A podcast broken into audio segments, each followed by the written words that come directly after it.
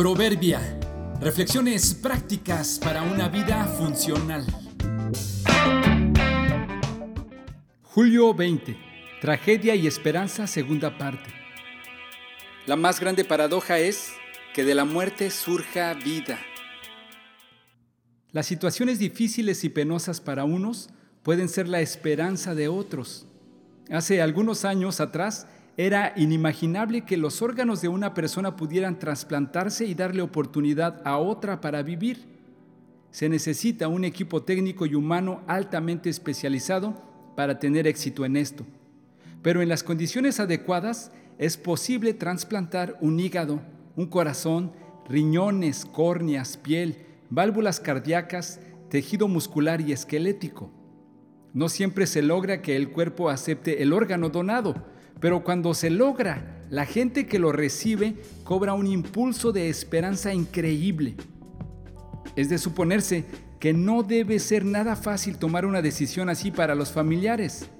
Un acto así es mucho más impactante y profundo que obtener cazuelas de aviones derribados. En pocas palabras, es permitir que de la muerte de un ser querido se obtenga vida y esperanza para otros. Un caso todavía más sublime es el caso de Cristo, el mismo Hijo de Dios, entregado a morir por nosotros. Es el mejor caso y ejemplo de cómo de la muerte se puede producir vida, cómo la desgracia de uno hizo brotar la gracia para todos.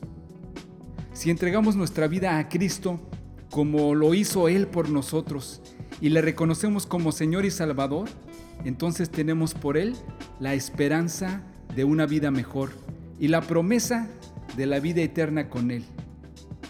Acepta el trasplante hoy. Pues Dios nos salvó y nos llamó a una vida santa, no por nuestras propias obras, sino por su propia determinación y gracia. Nos concedió este favor en Cristo Jesús antes del comienzo del tiempo.